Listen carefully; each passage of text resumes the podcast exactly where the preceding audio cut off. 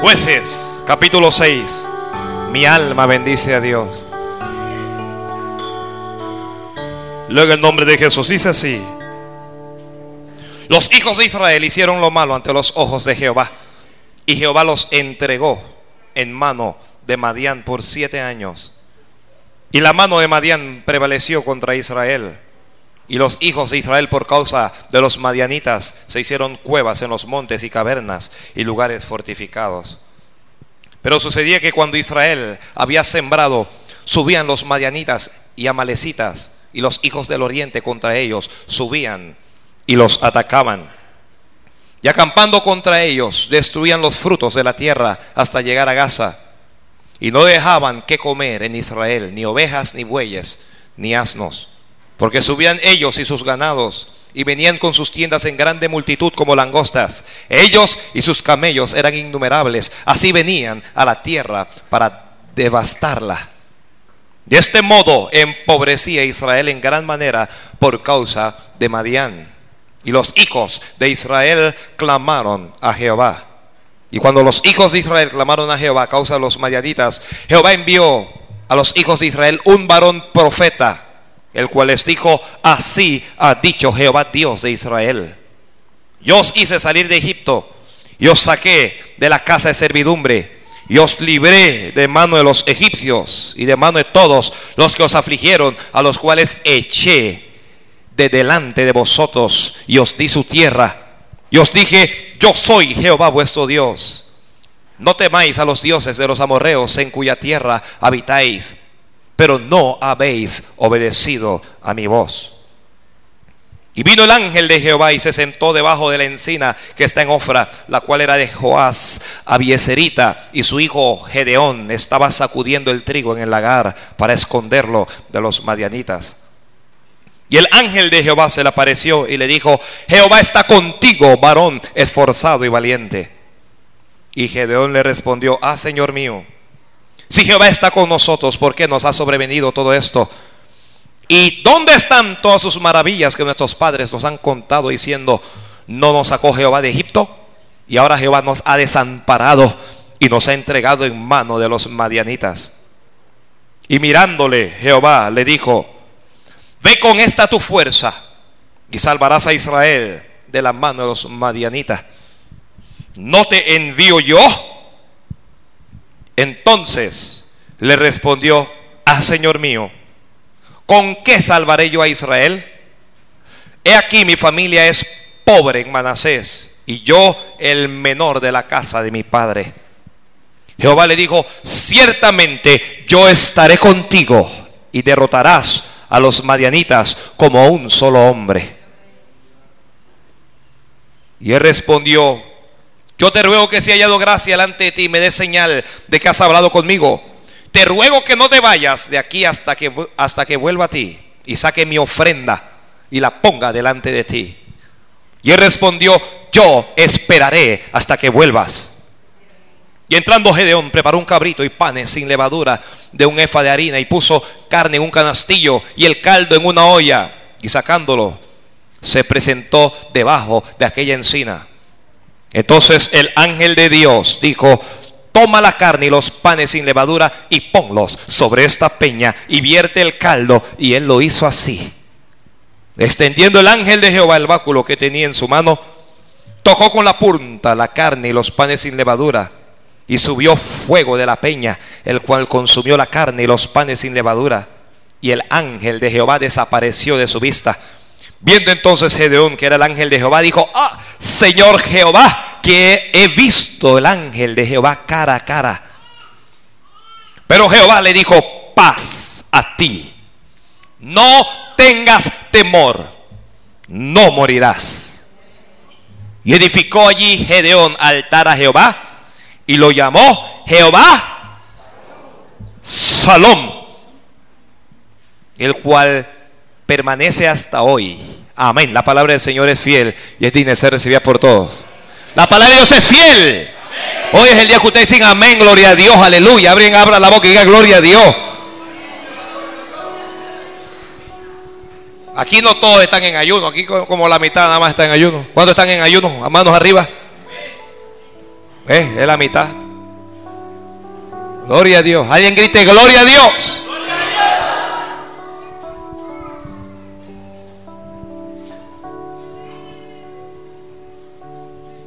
Le dijo el ángel, paz a ti. Y él edificó un altar. ¿Y cómo lo llamó? Jehová, ahí dice Salom. Los teólogos dicen que es Jehová Shalom. Así vamos a llamar ese mensaje hoy. Ese es el nombre del mensaje.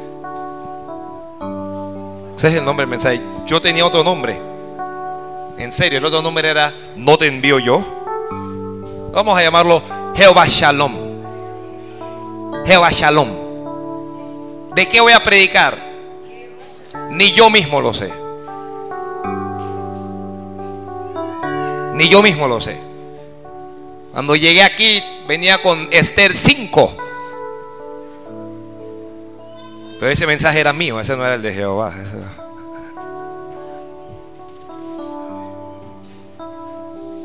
Jehová Shalom, ¿qué significa?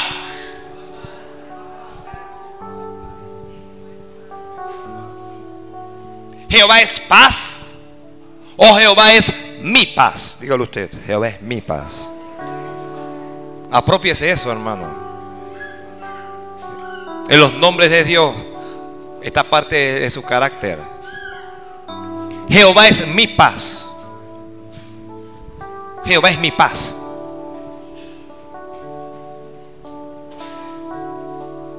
Jehová es tu paz. Aleluya. Díselo a tu hermano. Jehová es tu paz.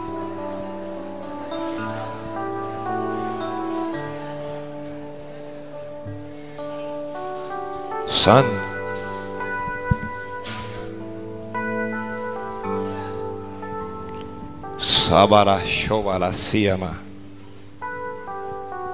Los hijos de Israel hicieron lo malo. ¿Qué problema con el pueblo de Dios, hermano? ¿Qué problema con el pueblo de Dios? ¿Qué problema con el pueblo del Señor? Desde el principio y hasta hoy es un problema. Porque en un tiempo andan bien los hijos de Dios y todo bien y gloria a Dios y aleluya, amén. Y de repente los hijos de Dios comienzan a hacer lo malo. Comienzan obedeciendo a Jehová. Comienzan haciendo su voluntad. Pero de repente los hijos de Dios comienzan a desobedecerle. De repente comenzamos a hacer lo que nos da la gana.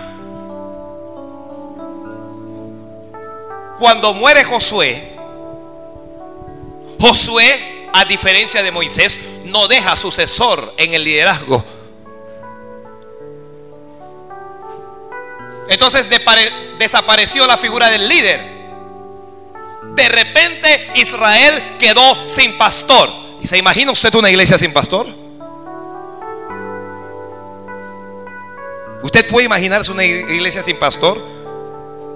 Y un día viene y dice, bueno, va a predicar el hermano fulano. Y otro día viene que predique la hermana fulana. Hasta que le toque a usted un día. Y la Biblia dice que cada uno hacía en Israel lo que bien les parecía. Hacían lo que le daba la gana. ¿Por qué hacían lo que le daba la gana? Ah, no tenían pastor, no tenían líder. Entonces ellos hacían lo malo. Dios los entregaba en manos de sus enemigos. Ellos clamaban a Dios y Dios los libraba. Dios levantó lo que nosotros conocemos hoy como jueces. Dios les levantó jueces para juzgar las cosas entre el pueblo. Dios les levantó a Baraj y a Débora. Dios les levantó a Otoniel, a, Ot, a Sangar. Dios les levantaría después a Sansón, a Jefté, aún a Samuel. Jueces.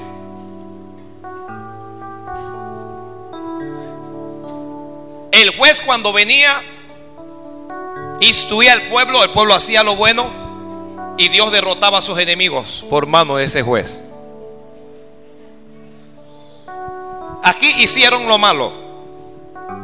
Desobedecieron a Dios. El principio es este. Pastor, ¿y usted cómo saben que desobedecieron a Dios, pastor? Lea el versículo 10. Lea el versículo 10. ¿Qué dice el versículo? ¿Qué Dios le dijo en el versículo 10? Le dijo, yo soy Jehová vuestro Dios. No temáis a los dioses de los amorreos en cuya tierra habitáis, pero ¿qué? ¿Pero qué? Pero no habéis obedecido a mi voz. Ese es el problema de Israel, hombre.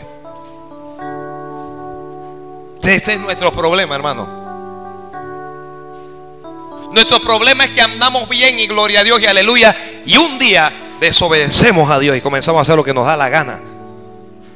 Un día nos salimos, nos cansamos de lo que Dios dice y hacemos lo que nos da la gana. Desobedecemos a Dios. ¿Cuáles son las consecuencias de desobedecer a Dios? Alguien dirá, pastor, es la muerte. Y es cierto. Es cierto. Pero no es la única consecuencia. Cuando desobedecemos a Dios, uno, caemos en manos de nuestros enemigos.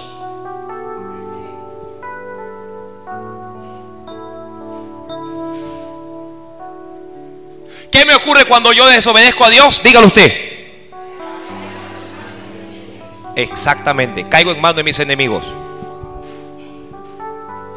Ahora, no faltará alguno de ustedes que va a decir, bueno, yo no, porque yo no tengo enemigos. Si los tiene, si tiene enemigos. El diablo es su enemigo. Los demonios son sus enemigos. ¿Aló? Las enfermedades son sus amigos. Las enfermedades son sus enemigos. Una actitud o una condición de depresión es amiga de alguien. Bueno, y por ahí hay más, más, más enemigos de eso. Cuando desobedecemos a Dios, caemos en manos de nuestros enemigos. Yo quiero que yo, yo quiero repetir eso. Esto es una cosa que en la radio me tienen que tener bien claro. Cuando usted decide no obedecer a Dios, Dios no lo obliga a obedecerlo. Lo que Dios hace, le retira su protección. E inmediatamente llegan los enemigos y te dominan. Estos madianitas dominaron a Israel por siete años. Siete años. Siete años. Yo aquí tengo que hacer una pausa.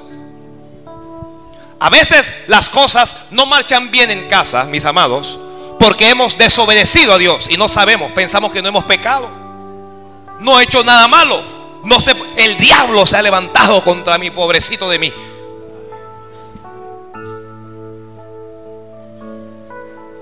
Cuando los hijos no obedecen a sus padres, ellos caen en manos de los enemigos. Cuando los padres abusan de sus hijos, ellos también caen en manos de los enemigos. Santo, ¿esto qué pasó aquí hoy? Cuando la mujer le falta respeto a su marido, inmediatamente ella cae en manos de los enemigos. Cuando ese marido maltrata a esa mujer, él cae en manos de los enemigos. Entonces vemos situaciones en casa que no entendemos y pensamos que somos los inocentes.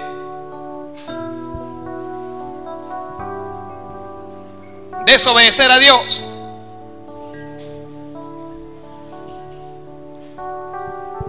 Cuando el varón no ejerce el rol de cabeza, esa familia cae en manos de los enemigos.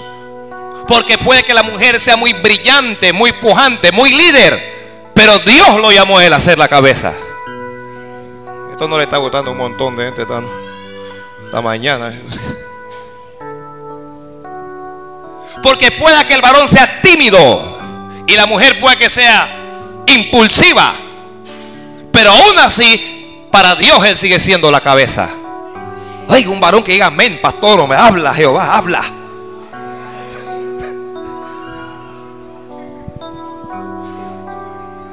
Pero esto es para los varones que ya, ya se están poniendo pechones. Espérate, voy contigo.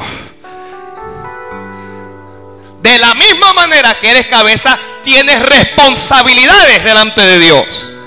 Y cuando no cumples con esas responsabilidades, tu familia cae en manos de los enemigos. La responsabilidad del varón es el sustento, es la protección y es el cuidado de su familia. ¿Alguna mujer puede decir, amén, pastor, así es?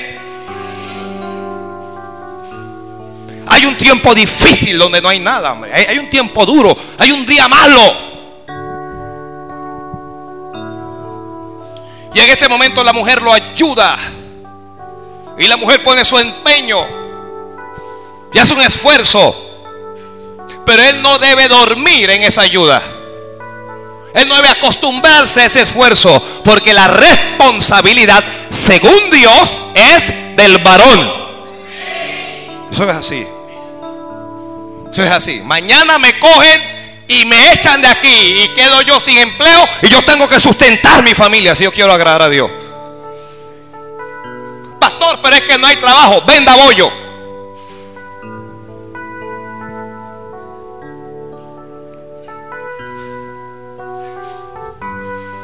Limpie zapatos. Haga algo, pero sustente a su casa. Pero es que me da vergüenza entonces tienes un problema con Dios. Entonces tienes un problema con Dios. No vayas a romper un candado. Es que, es que trabajes.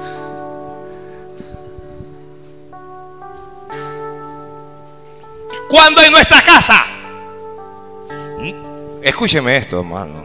Cuando en nuestra casa nosotros le robamos a Dios, entramos. Dios nos entrega en manos de nuestros enemigos.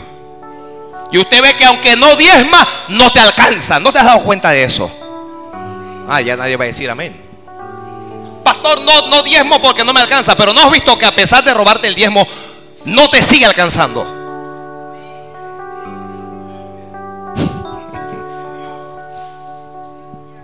Mm. Salga ahí, pastor. Suelta, suelta.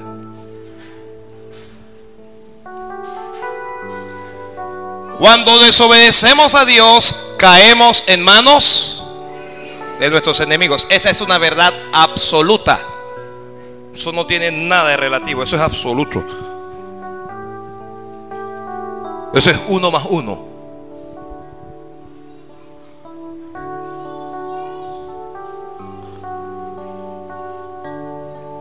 Dos.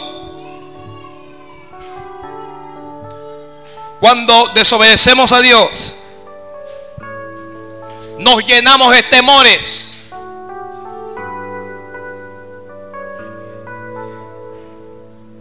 Una persona que no es obediente es una persona temerosa. ¿Y cuál es nuestro temor? Nuestro temor es nuestros enemigos. Esos son nuestros temores. Y usted comienza a huir. Comenzaron a vivir en cuevas. Comenzaron a vivir en cavernas, en montes. No subieron al monte a orar, es a esconderse en lugares fortificados. Es decir, para los que no, no, tal vez no lo he dicho directamente, pero el punto segundo consiste en que aquellos que desobedecen a Dios pierden la paz.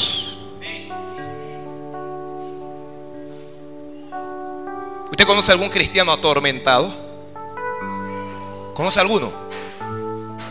Desobedeció. No tengo paz. No puedo orar. Para dormir, para dormir tengo que tomar pastillas. Estoy presionado, me duele la cabeza. Estoy atribulado. estás en manos de tus enemigos. Tres. Voy corriendo, voy corriendo.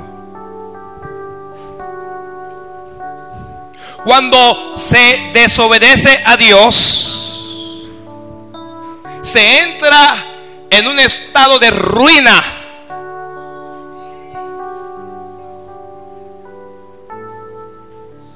Cuando desobedecemos a Dios nos arruinamos. ¿Alguien dice amén? Oiga, si usted, usted, hermano, si usted desobedece a Dios, usted se arruina de todas maneras. No tiene usted como levantar la cabeza. Y la ruina es primero espiritual, después emocional y por última financiera. Y cuando la ruina llega a la casa, cuando la miseria llega a la casa, hay problemas inmediatamente en la casa. Cuando la ruina llega al matrimonio, hay problemas en los matrimonios, por muy consagrado que sea el matrimonio. No es porque el matrimonio sea interesado, es porque el matrimonio, para poder subsistir, para poder prevalecer, permanecer, necesita al menos de las seguridades básicas que ofrece el aspecto financiero. Una mujer necesita sentirse protegida financieramente. No puedo comprarme el Mercedes Benz, pero tengo para comer todos los días. Tengo para dormir. Y cuando cuando hay esa seguridad financiera, entonces el matrimonio sobrevive más fácilmente. Por muy santa que sea la, pareja, puede que sea sacrosanta. Esa gente que ni, ni, ni toca este piso inmundo. Pero cuando la finanza, perdón, cuando la ruina llega allí a su casa, los sacrosantos se le va. Y comienza que de amor no se vive.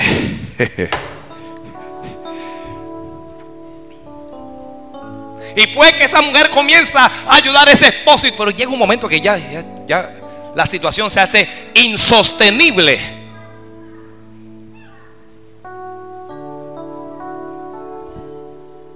La Biblia dice que sucedía que cuando los de Israel habían sembrado, subían los madianitas y los amolecitas y los hijos de Oriente contra ellos, subían y los atacaban. ¿Me está escuchando? Y acampando contra ellos, destruían los frutos de la tierra.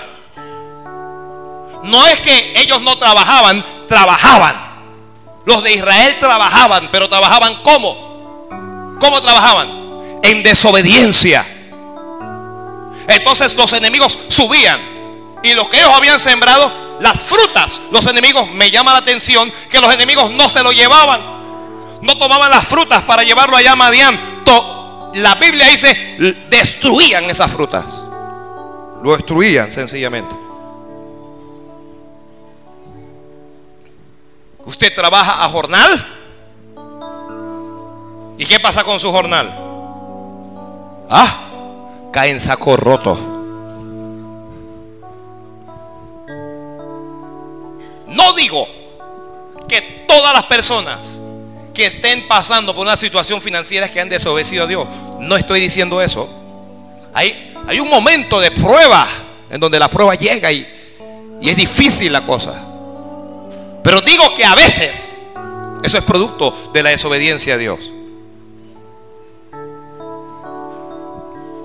¿Cómo que tú estás sembrando? El que está sembrando está trabajando.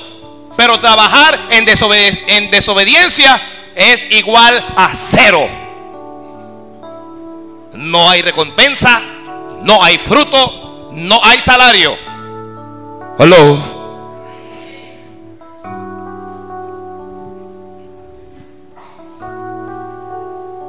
la, la ruina llega. Versículo 6 dice, de este modo empobrecía a Israel. ¿Por qué empobrecían si eran el pueblo de Dios? ¿Cómo puede Israel empobrecer si Israel es el pueblo de Dios? Por desobedecer a Dios. Por las cuentas no te están dando. Las cosas que antes te alcanzaban ya no te alcanzan. Hago un alto antes de ir a la financiera y examina. Examina qué es lo que está pasando. No vayas a ninguna financiera. Las financieras son parte de tus enemigos. Ay, hermano, cuando uno cae en una financiera y uno sabe que uno ha caído en manos de los enemigos y esos son implacables. Un día Dios los va a arrastrar, no se preocupe.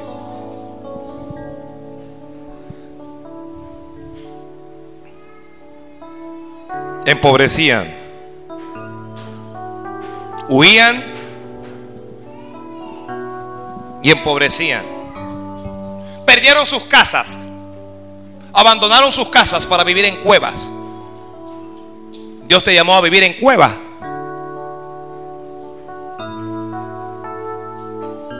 Cuando Elías se metió en una cueva, Dios lo llamó y le preguntó, ¿qué haces metido allí, Elías? ¿Qué haces metido allí?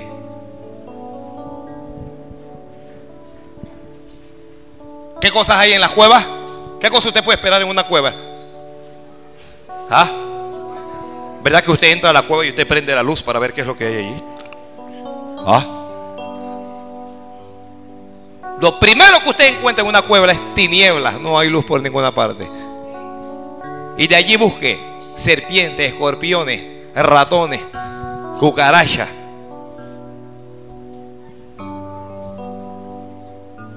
Más enemigos. Hay gente que huye y, y, mientras va oyendo, ¿qué es lo que encuentra? Más enemigos. Hello. Entonces, la condición de Israel, ¿cuál es? Una condición de desesperación. Israel está desesperado porque no tiene futuro. Si siembro, ellos vienen y dañan lo que sembré. No puedo prosperar porque los enemigos no me dejan. Mis enemigos no me dejan prosperar. Nadie me deja prosperar. Trabajo, no es que no trabajo, pero no avanzo. Es como alguien en una embarcación que está remando pero no va para ninguna parte. Se queda allí mismo donde está. Entonces, los que desobedecen a Dios se estancan. Los que desobedecen a Dios se estancan.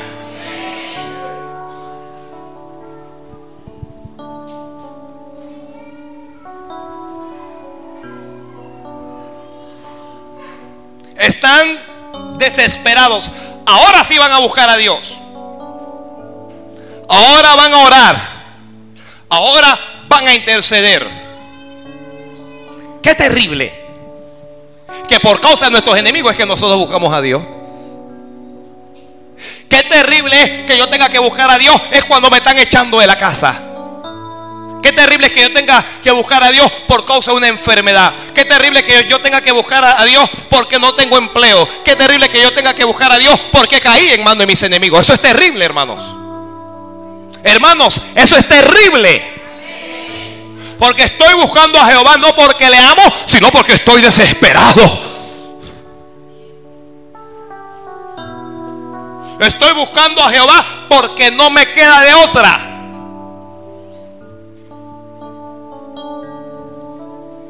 Quien no busque a Dios a las buenas, ya voy a dejar eso con tres puntos. tres puntos suspensivos ahí.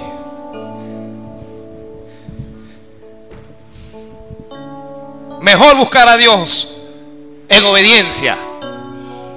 Mejor buscar a Dios en obediencia. Mejor buscar a Dios en los días buenos. Mejor buscar a Dios cuando estamos sanos. Mejor buscar a Dios cuando tenemos dinero. Mejor buscamos a Dios cuando nos va bien. Esa es una bendición cuando buscamos a Dios de esa manera. Le demostramos, Señor, te amo.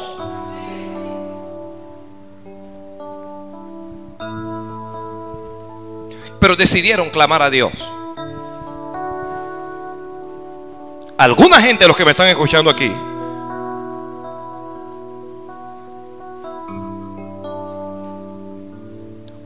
ayunar cuando estén en manos de sus enemigos. Hello. Y ese día van a ayunar solo, eso es lo más triste. Eso es lo más triste. Oh, pastor, qué pedrada. Oh, está dura esa, está dura, está dura.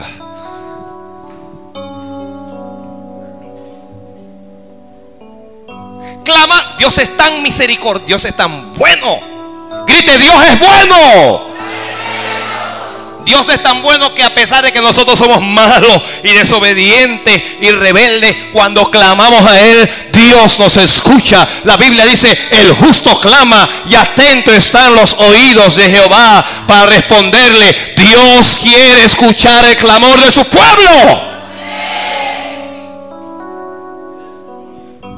Y cuando clamaban a Dios, pues que tú seas malo, ¿sabes? Y por causa de tu maldad estás en aprieto. Pero cuando clames a Dios de tu corazón, Dios te va a responder. Puede que tú seas rebelde. Pero cuando clames, no, primero te arrepientes de tu rebelión. Pero cuando clames a Dios, Dios te responde. Dios, Dios es tan bueno. Dios es tan bueno. Si yo hubiera sido Dios, yo mismo me hubiera matado hace mucho tiempo.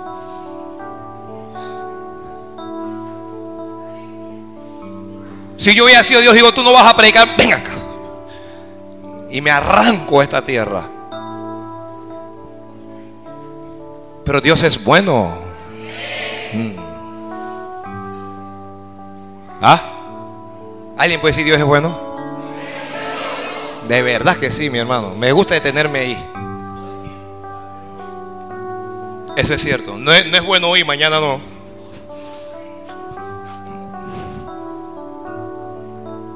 Y ellos clamaron a Jehová.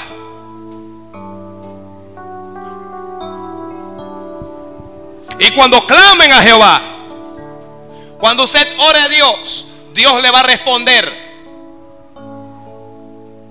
Los que están escuchando por la radio y están orando a Dios, Dios le está respondiendo ya. Pero para responderle, Dios va a usar a un hombre.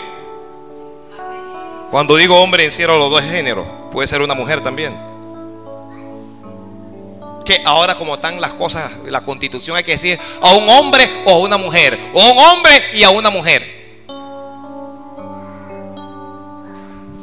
Cuando tú estés clamando a Él, lo primero que Dios va a hacer es hablarte. Para eso va a levantar un hombre. ¿Quién es ese profeta?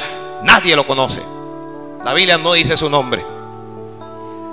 Pero lo levantó para hablarle al pueblo.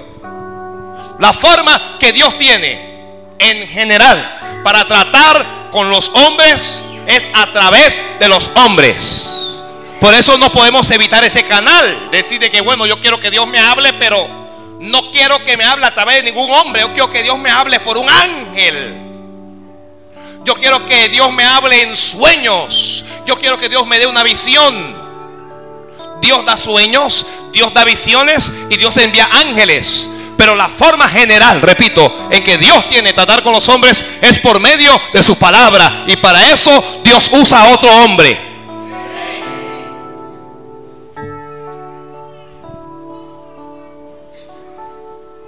Por eso es que Dios dijo en, en su palabra a los profetas, si oyeres hoy mi voz, no endurezcáis vuestros corazones.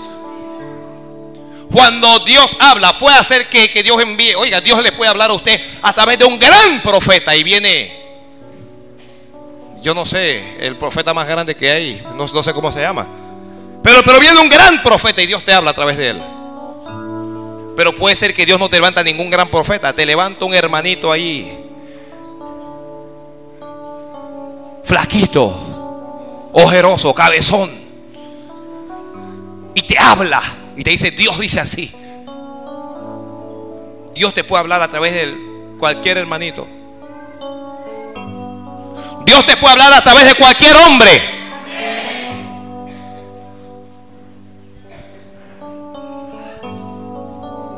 Dios levantó un profeta. Un profeta es un mensajero de Dios.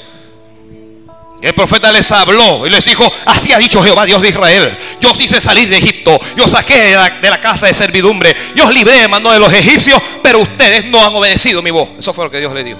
Estoy resumiendo ya. Dios le está diciendo, ustedes están en este problema porque no me han obedecido. Dios le está diciendo, han perdido la paz porque no me han obedecido. Pero como clamaste a mí, como clamaste a Dios, Dios enviará su ángel. ¿A dónde fue el ángel? Vamos a ver cómo Dios trabaja. ¿A dónde fue el ángel? ¿Quién había clamado a Dios? ¿Alguien lo dijo? ¿Quién? El pueblo había clamado a Dios. Pero yo le pregunto ahora, ¿el ángel fue al pueblo? El ángel no fue al pueblo. Aunque el pueblo clamó, el ángel fue a un hombre. Siempre es así. Siempre es así. Siempre Dios para librar a su pueblo establece un liderazgo. Nunca Dios dice muchachos al ataque. Nunca Dios trabaja así. Se fue donde Gedeón. ¿Quién era Gedeón? Gedeón estaba limpio. Escondiendo el trigo. Tenía más temor que otra cosa. Gedeón. ¿Quién es Gedeón? Gedeón es un hombre frustrado. ¿Cuál es la frustración de Gedeón? La frustración de Gedeón no tiene que ver con la historia. La frustración de, Gedeón no tiene nada que ver con química. No, no tiene nada que ver con economía. ¿Por qué Gedeón está frustrado? Por causa de un conflicto religioso que él tiene. Gedeón tiene un conflicto religioso. Gedeón dice, si Dios está con nosotros, ¿cómo nos ha entregado en estos madianitas? Gedeón dice, mi papá y mi mamá me hablaron de que Dios los sacó de Egipto y que Dios les dio victoria. Pero ¿cómo? ¿Cómo, nos ha entregado ahora? ¿Cómo estamos arruinados? ¿Cómo, cómo nuestros enemigos nos conquistan? Y él tiene un conflicto de tipo religioso. Tiene un conflicto con Dios.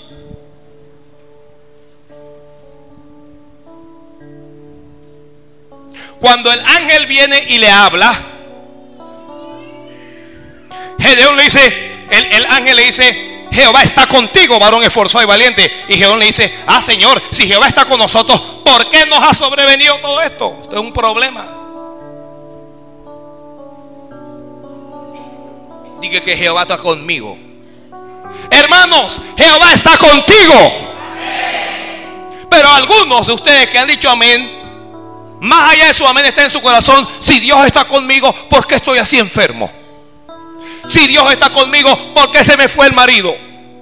Si Dios está conmigo, ¿por qué no tengo plata? ¿Por qué me botaron de la casa? ¿Por qué no tengo esto? ¿Por qué no? Porque usted tiene un conflicto religioso también.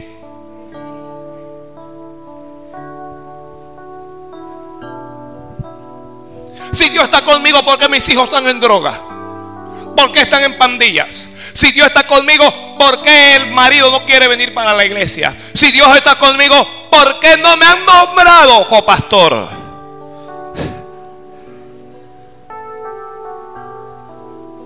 Pero cuando Dios se aparece, Dios le dice, Jehová está contigo. Me, me gusta eso, ¿sabes? Esa es la introducción del ángel a Gedeón. ¿Qué le está diciendo el ángel a Gedeón realmente? A pesar de tus malas crianzas, a pesar de tu desobediencia, a pesar de tu rebelión, a pesar de que no eres fiel a Dios, Dios está contigo.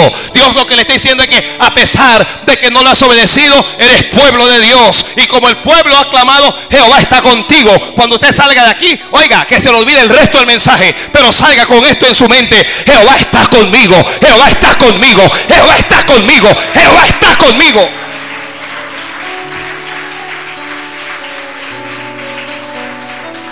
Si Jehová está conmigo, ¿por qué no me guardó de ese accidente? Si Jehová está conmigo, ¿por qué no me guardó el trompón que me metió ese hombre?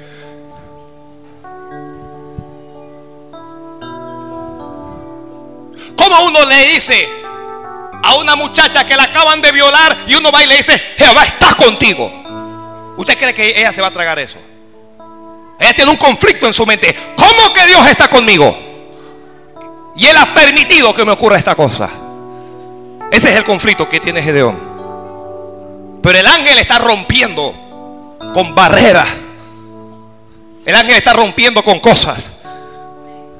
Este mensaje persigue romper con barreras hoy. Jehová está contigo. Lo que te ocurrió en tu juventud, en tu niñez, no, no importa. Jehová está contigo. ¿Estás escuchando? ¿Te fue mal? ¿Tuviste una mala experiencia? Jehová sigue estando contigo. Jehová está contigo, Jehová está contigo. Oiga, usted me ve a mí aquí, Dios está conmigo.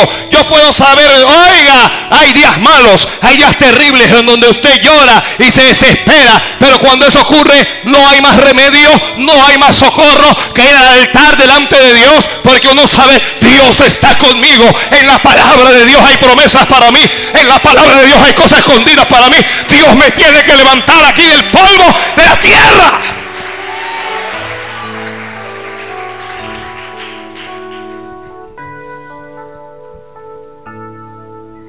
Él comienza a argumentar, si Dios está conmigo, ¿cómo, cómo que? Dios está conmigo. Mira lo que le dice al ángel. ¿Dónde están todas sus maravillas? Que me hablaron mis padres. Dije que él abrió el mar rojo. Dice que la nube estaba delante. Pero ¿dónde está todo eso? Dice que Jesús sanaba a los mudos y sanaba a los leprosos. Pero ¿por qué no me sana a mí? ¿Dónde están todos sus, sus milagros? ¿Dónde está esa cosa?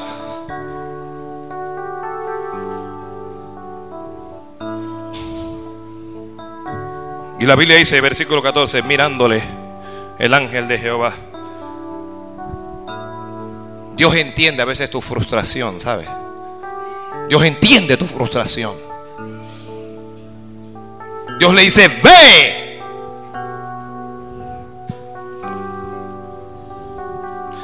Ve con esta tu fuerza y salvarás a Israel de mano de los madianitas un Dios y te dice, ve porque vas a salvar a tu familia, lo vas a sacar de esa ruina, vas a sacar a tu familia de esa miseria, vas a sacar a, tu pueblo de esa condición, ve. Y el ángel le pregunta, ¿no te envío yo?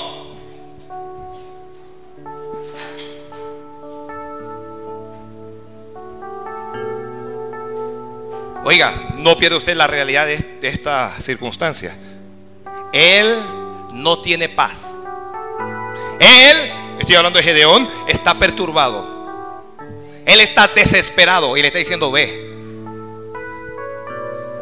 Ve, no te envío yo.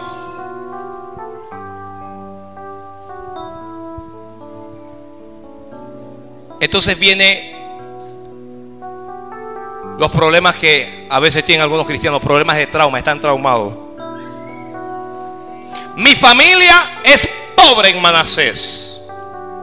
Y yo, yo soy el menor de la casa de mi padre. Como quien dice, si alguien tiene que salvar a Israel es mi hermano mayor, no soy yo.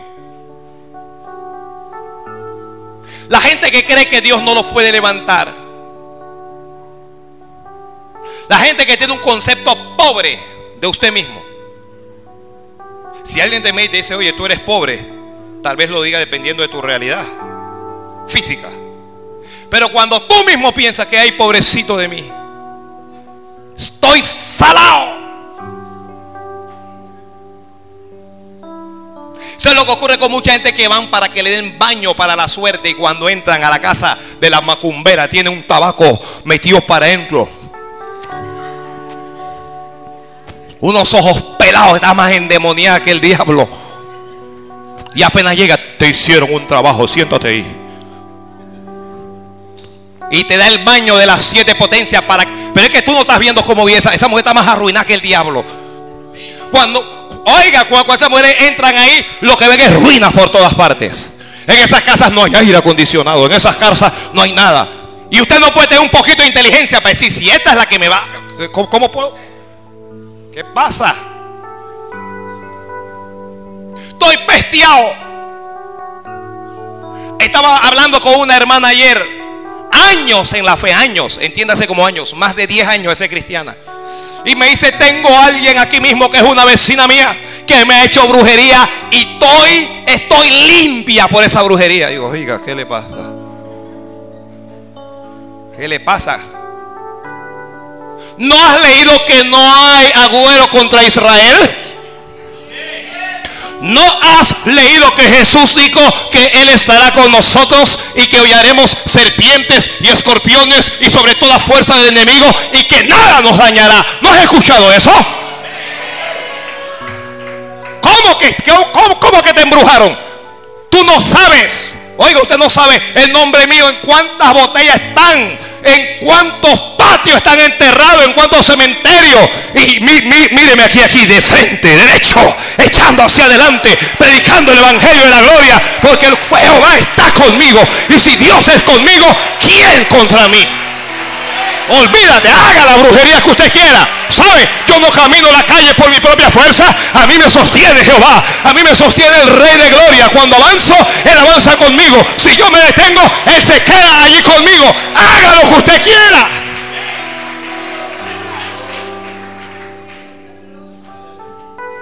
Sáquese esa cosa de la mente y que, que fue la brujería. Sácate eso. Esa brujería trabaja con los que no tienen a Jesús. Los que no tienen a Jesús, esos sí deben estar preocupados. Eso sí trabaja. Que me llevaron al marido con brujería. Tu marido se fue por sinvergüenza. Porque se inventan ese pretexto para, pobrecito, está bien pues que la tenga ella y que me tenga a mí. Quémame, pero no me dejes. Respétese. Respétese.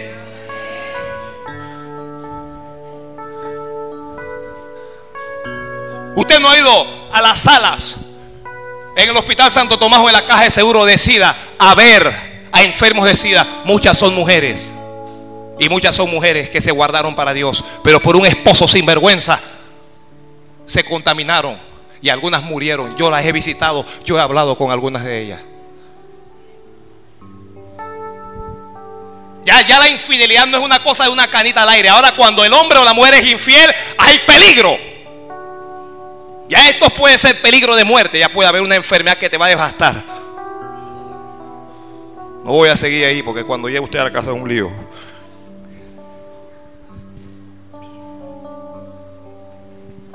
¿Dónde estoy? Respétese. Si tú no tienes respeto de ti mismo, ¿quién lo va a tener? Yo le hablé de una hermana que venía aquí que, miraba al marido como embobada. Y él me decía, mira la boba esta, me decía él, él mismo. Yo no me convierto por esta mujer. Esta mujer está metida aquí y yo veo que es bochinche. Y yo veo, él me lo dijo. Yo creo que Bron estaba conmigo ese día. Yo no sé si Bron estaba conmigo ese Él, eh, está el hermano Bron de testigo. Él se lo está diciendo. A la cara le cambió. O yo como un camaleón verde, amarillo, rojo. Esta mujer dice que es de Dios y habla de todo el mundo, pastor. ¿Usted cree que yo me puedo convertir? Que me busque mi cerveza. Muchacho.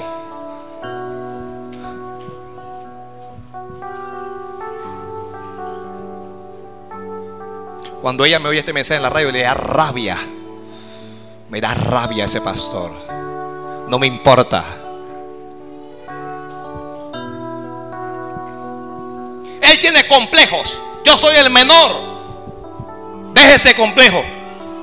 No me dan trabajo porque soy negro.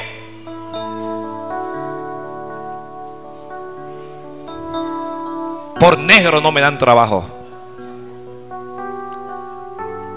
No me dan trabajo por usar estas faldonas, porque yo vi que la otra muchacha fue. Se le veía todo y a sí se lo dieron.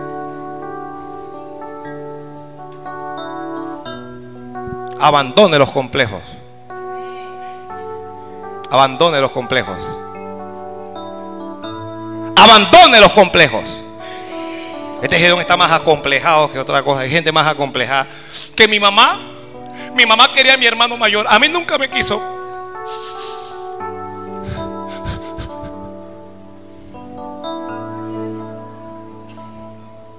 Bueno, hermana, ¿y su papá?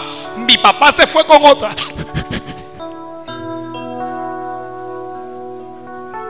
Bueno, tal vez tu abuela, mi abuela se murió. Bueno, pues echa para adelante. ¿Qué importa si tu mamá te quiere o si no te quiere? ¿Qué importa si tu mamá te quiere o no te quiere? Vas a vivir atormentado por esa cosa. La Biblia dice, aunque tu padre y tu madre te abandonaran, con todo Jehová te recogerá. Dios te recoge, hombre. Dios te ama. Dios sí te ama. Dios es más que tu mamá, Dios es más que tu papá, Dios es más que tu marido, Dios es más que tu mujer, Dios es más que tu... Que si tu mujer no, no te quiere, Dios te ama. Que, que si tus padres no te quieren, Dios sí te quiere. Y él está así con esos complejos. Pero Dios le está hablando como, como Dios le está hablando a usted en esta mañana. Dios le dice, ciertamente yo estaré contigo. ¿Es menor de qué, hombre? Ese bobería. Estar contigo, Gedeón. Vas a librar al pueblo porque yo voy a estar contigo. El ángel está diciendo, no, no me hables de tu mamá, Gedeón. No me hables de tu papá. No me hables de tus hermanos mayores. Gedeón, yo voy a estar contigo. Porque Dios está contigo, no por el dinero que tienes. Dios está contigo, no por el privilegio que tienes. Dios está contigo no por causa del color de tu piel o del color de tus ojos. Dios está contigo no por causa de un título que uno obtiene en la universidad. Dios está contigo no por causa del favor de tus padres. Dios está contigo porque te ama, porque Dios te ha amado desde antes de la fundación del mundo. La Biblia enseña que Él nos ha amado. Dios te ama por lo que tú eres.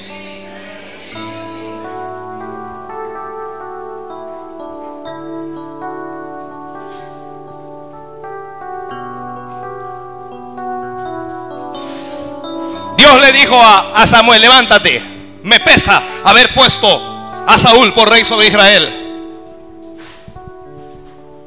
Ve a Isaí en Belén, porque me he buscado otro hombre conforme a mi corazón. Y cuando llegaron, están todos los hermanos de David, los hermanos mayores. Cuando Saúl ve al primero, es un hombrón tremendo, una pinta, hermano, cuando lo vio. Eliab parecía rey. Parecía rey, pero no, no era rey. Hay gente que parecen, pero no son. Y hay gente que son, aunque no parecen. Mm. ¿Está escuchándome? ¿A quién llega y que el, ¿Dónde está el pastor de la iglesia? Y yo me quedo viendo. ¿A quién busca usted? Al pastor, Señor. Yo soy el pastor. Ay, perdón. Es que usted no parece, pero lo soy. Esa me la aprendí el hermano Roger. Un día, lo, usted sabe, hermano Roger. Y un día una hermana esas encopetadas, esas que, se estiran. Una gente que camina en la iglesia con un ritmo.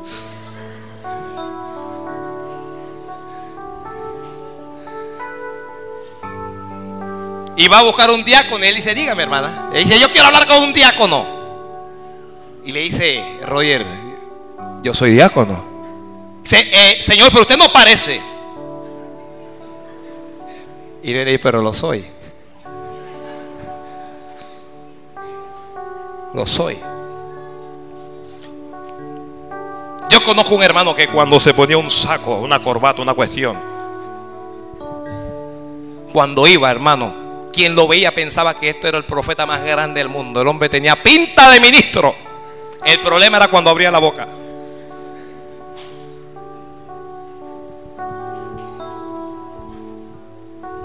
Yo me fui al interior.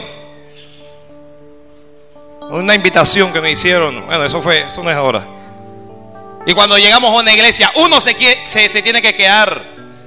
Eh,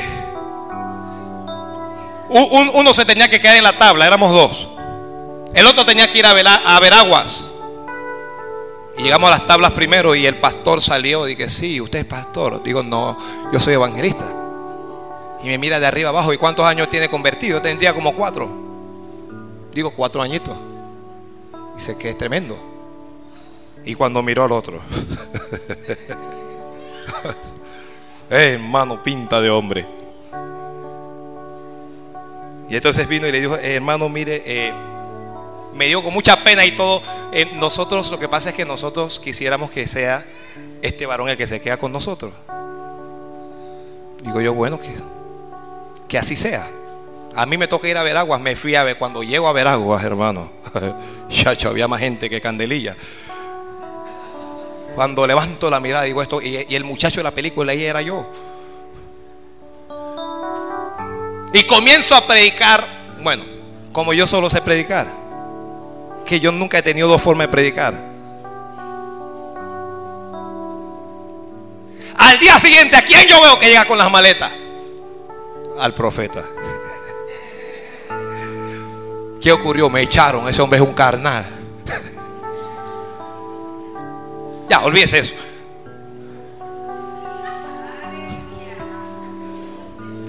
Cuando Samuel ve a Eliab, él dijo ciertamente, este es el rey. Dios dijo, cuidado, no se te ocurra ungirlo porque ese no es.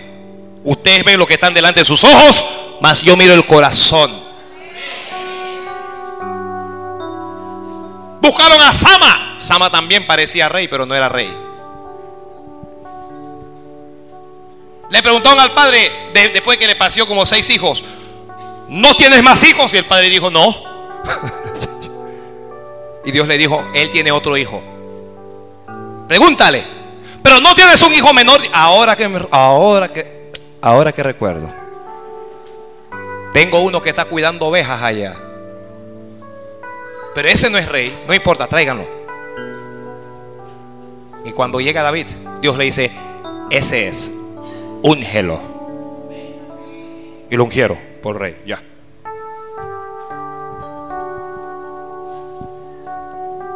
Ciertamente yo estaré contigo y derrotarás a los madianitas como un solo hombre.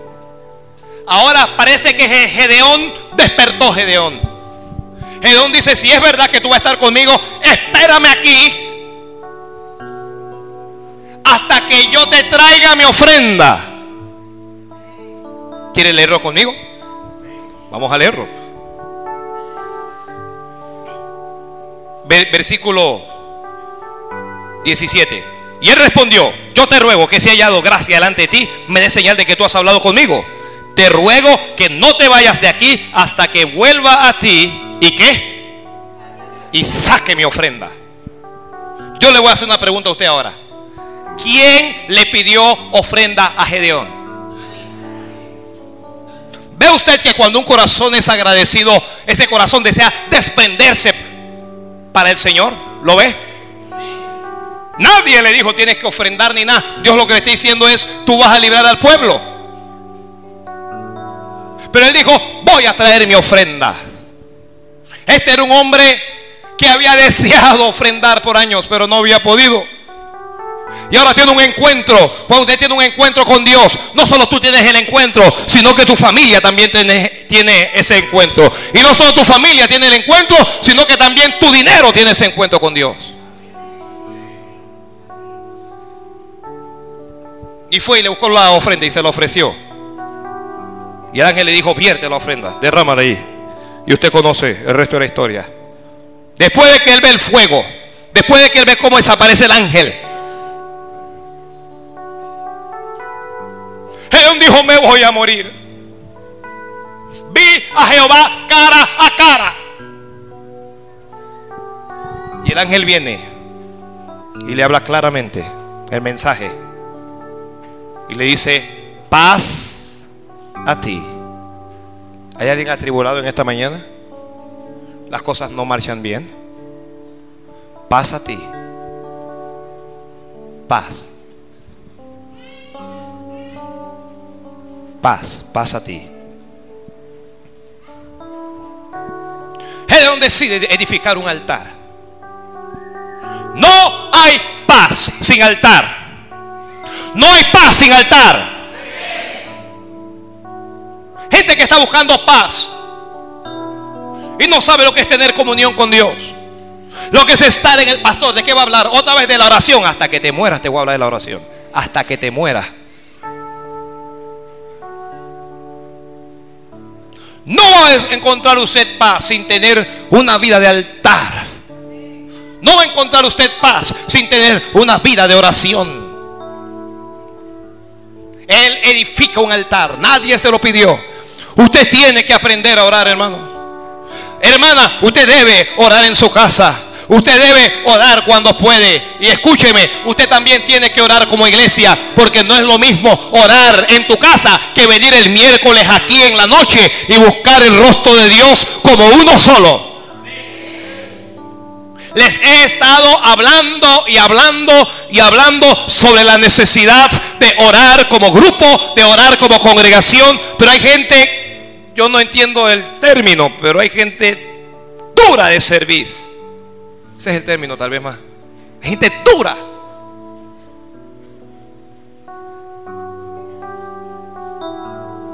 Hermanos, tenemos que orar como iglesia. Hay que estar aquí los miércoles buscando el rostro de Dios juntos.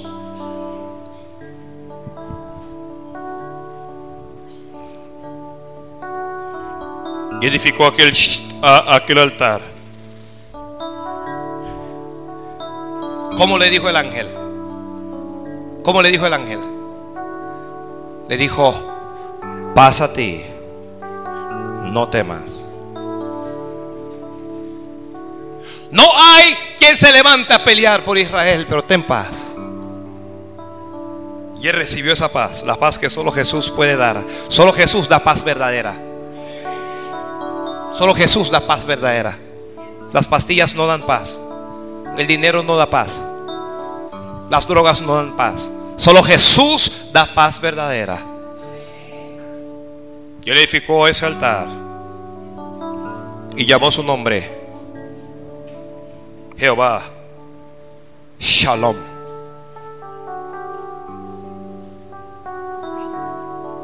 Jehová Shalom. ¿Por qué llama a ese altar Jehová Shalom? Porque allí Dios se le había revelado como un Dios de paz. Allí Dios no se le reveló como el Shaddai, como el Todopoderoso. Allí Dios no se le reveló como Jehová Rafa, el que sana nuestras heridas. Allí Dios se le reveló como Jehová Shalom. Jehová Shalom. Jesús dijo, mi paso os dejo, mi paso os doy. No os la doy como este mundo la da. No se turbe vuestro corazón, no pierda la paz ni tenga miedo.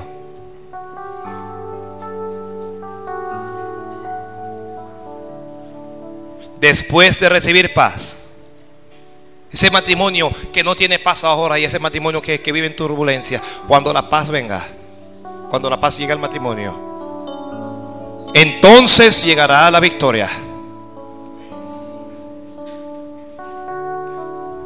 Ese matrimonio que tiene problemas, hay que orar juntos, hay que orar juntos. Oh, hay que tomar a la esposa de la mano y arrodillarse delante de Dios. Y clamar a Jehová Shalom. Y Él vendrá allí. Y en medio de la turbulencia, en medio de la tempestad, Él pondrá paz allí en el matrimonio, en el hogar. Cuando los vientos se levanten, y es atribulado tratando de sobrevivir, tratando de sacar el agua de la embarcación, tratando de eliminar los problemas. Él vendrá caminando sobre las aguas y te dirá paz. Cuando Él esté dormido, cuando tú lo dejes dormir en tu vida y la tormenta se levanta y corras a clamar y a levantar tu voz, Él va a venir a ti y, te va a decir paz. Cuando sientes que eres un impotente, que estás fracasado. Cuando sientes que todo lo que has hecho no vale la pena. Y te turbas y piensas, ya no voy a avanzar. Él va a venir a ti. Y se va a mostrar a ti. Pero no se va a mostrar como Jehová el que sana. Se va a mostrar como Jehová Shalom. Él te va a dar paz te va a dar lo que este mundo no puede comprar. Te va a dar lo que este mundo no tiene. Cuando estés solo o estés sola y estés desesperado. Él te va a dar paz. Paz, paz, paz.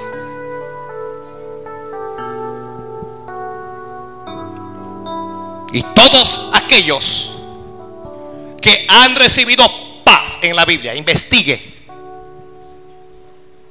han obtenido la victoria. Porque un corazón atormentado, un corazón atribulado, alguien que está desesperado, no puede ver victoria. Cuando usted está desesperado y está angustiado, no tomes decisiones, no lo hagas hasta que tengas paz. Y cuando tengas paz, tomarás la mejor decisión. Cuando el día malo llegue y sientes que la tierra te va a tragar, levanta la voz y dile, Señor, dame paz. Dame paz, Jesús, dame paz, Jesús.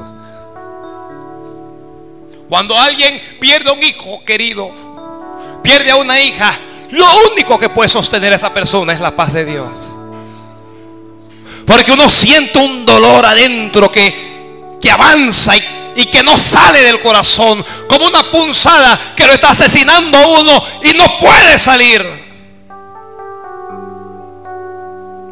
Hasta que llega la paz de Jesús.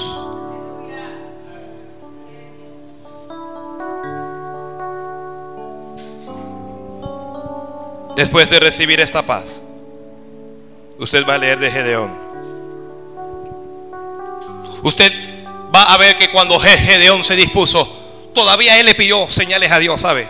La señal del vellón. El que no sabe lo que es el vellón, siga leyendo esa historia. Voy a explicar eso ahora.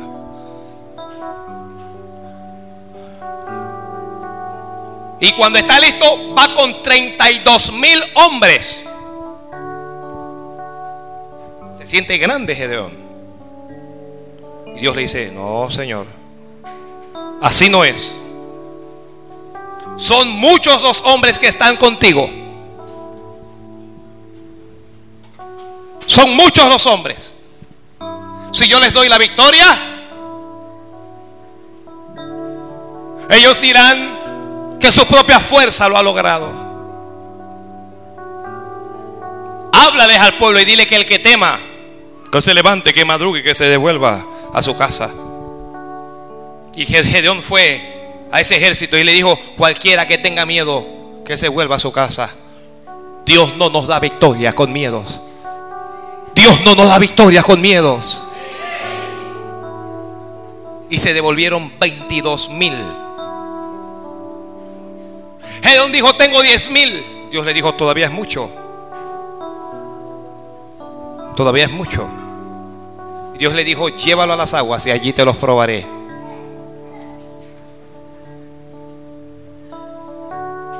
Y cuando Dios los probó en las aguas, ¿cuántos quedaron? ¿Ah? ¿Cuántos quedaron? Solo 300 hombres. De 32 mil, 300. Y Dios le dijo, con estos 300 hombres. Aleluya. Aleluya, aleluya, aleluya. Dios no necesita muchos hombres para darnos la victoria. Escúcheme esto. Mm. Dios no necesita muchos hombres para darnos la victoria. No necesitamos cinco mil armas para comprar ese terreno. No necesitamos mil almas para construir ese edificio. Dios dice, te los voy a probar. Oh. Te los voy a probar. Te los voy a probar. Y quien yo te diga, este queda aparte, lo pondrás aparte. Y Dios dijo, con estos 300 hombres, hermanos míos amados, Dios no necesita que toda la iglesia ayune para respondernos. ¿Me está escuchando? Dios está buscando 300 fieles. Yo no tengo una calculadora aquí para hacer la, la conversión, pero 300 de 32 mil, chacho, el porcentaje no alcanza ni siquiera el 1%. ¿Hay algún físico? Ni siquiera alcanza, es 32.300. Ni siquiera alcanza el 1%. Dios no necesita el 1% de esta congregación para darnos la victoria. Dios no lo necesita. Lo único que Dios necesita es gente con paz y gente fiel.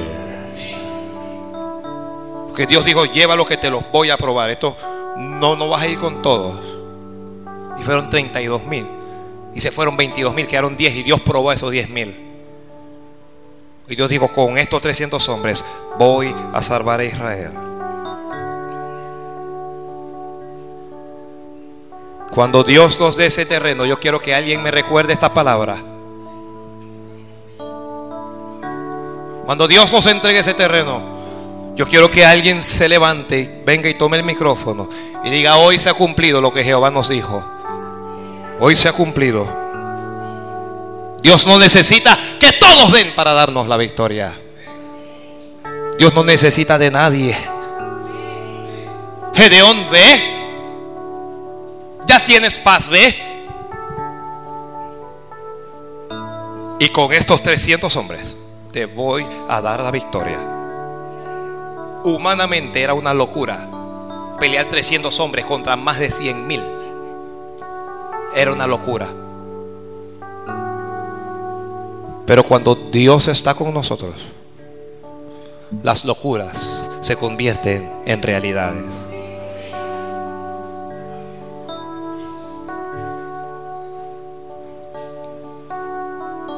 Hemos estado orando por tiempo. Señor, queremos ver milagros.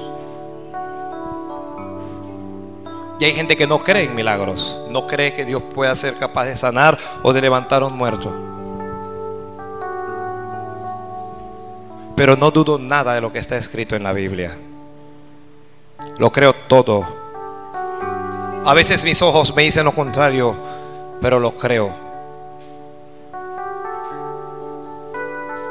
Dios va a salvar con 300.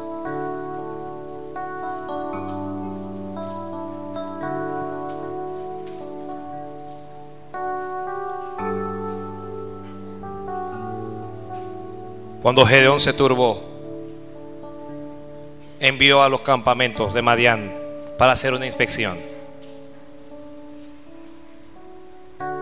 para espiar. Y cuando ya uno los espía de Gedeón al campamento de Madián, un madianita le estaba diciendo a otros, yo tuve un sueño anoche. Oh, yo soñé algo terrible anoche. A ver, ¿qué soñaste?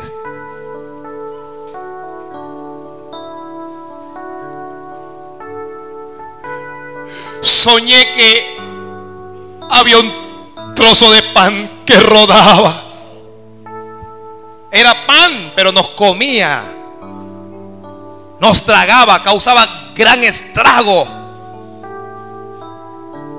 Nos destruía a todos. Y el otro le dijo, ciertamente, esa es la mano de Jehová que está con Gedeón. Y el espía lo oyó, fue y se lo dijo a Gedeón. Y otra vez vino la paz. Boba.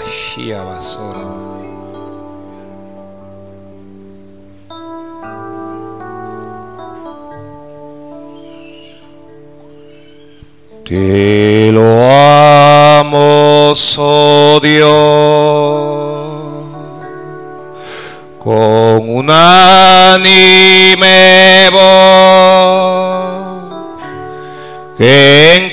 Cristo tu Hijo nos diste perdón. Aleluya te alabamos. Cuán grande es su amor.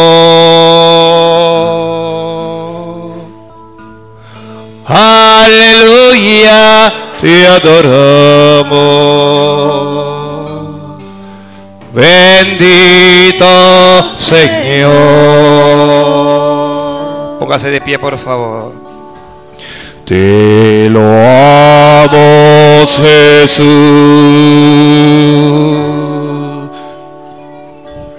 Y en tu trono de luz has dejado por darnos salud en la cruz. Diga aleluya. Aleluya, te alabamos. Cuán grande es su amor. Aleluya, te adoramos. Bendito Señor. Diga aleluya. Aleluya, te alabamos. Cuán grande es tu amor. Diga aleluya. Aleluya, te adoramos. Bendito. Señor. Yo quiero orar por hermanos, por hermanas que no tienen paz. Que por alguna, alguna razón perdieron la paz. Aquellos que están preocupados, turbados, afanados. Jehová Shalom está aquí.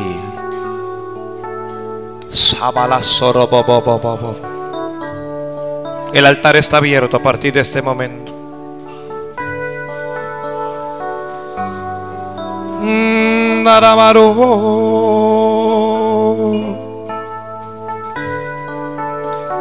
Sí, carabasoro bosherebe. ¿Qué importa lo que piensa el hermano? Lo que importa es lo que Dios dice.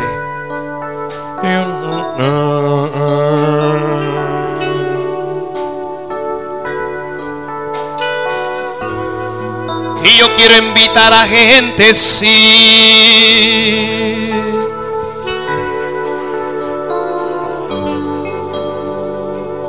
Yo quiero invitar a alguien que desobedeció a Dios. Y que dice, pastor, soy yo. Soy yo quien hizo lo que Dios no quería. Y he caído en manos de mis enemigos, sí.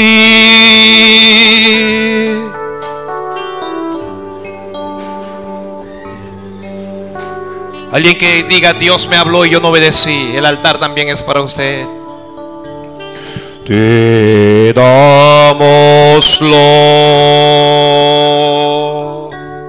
Santo Consolador,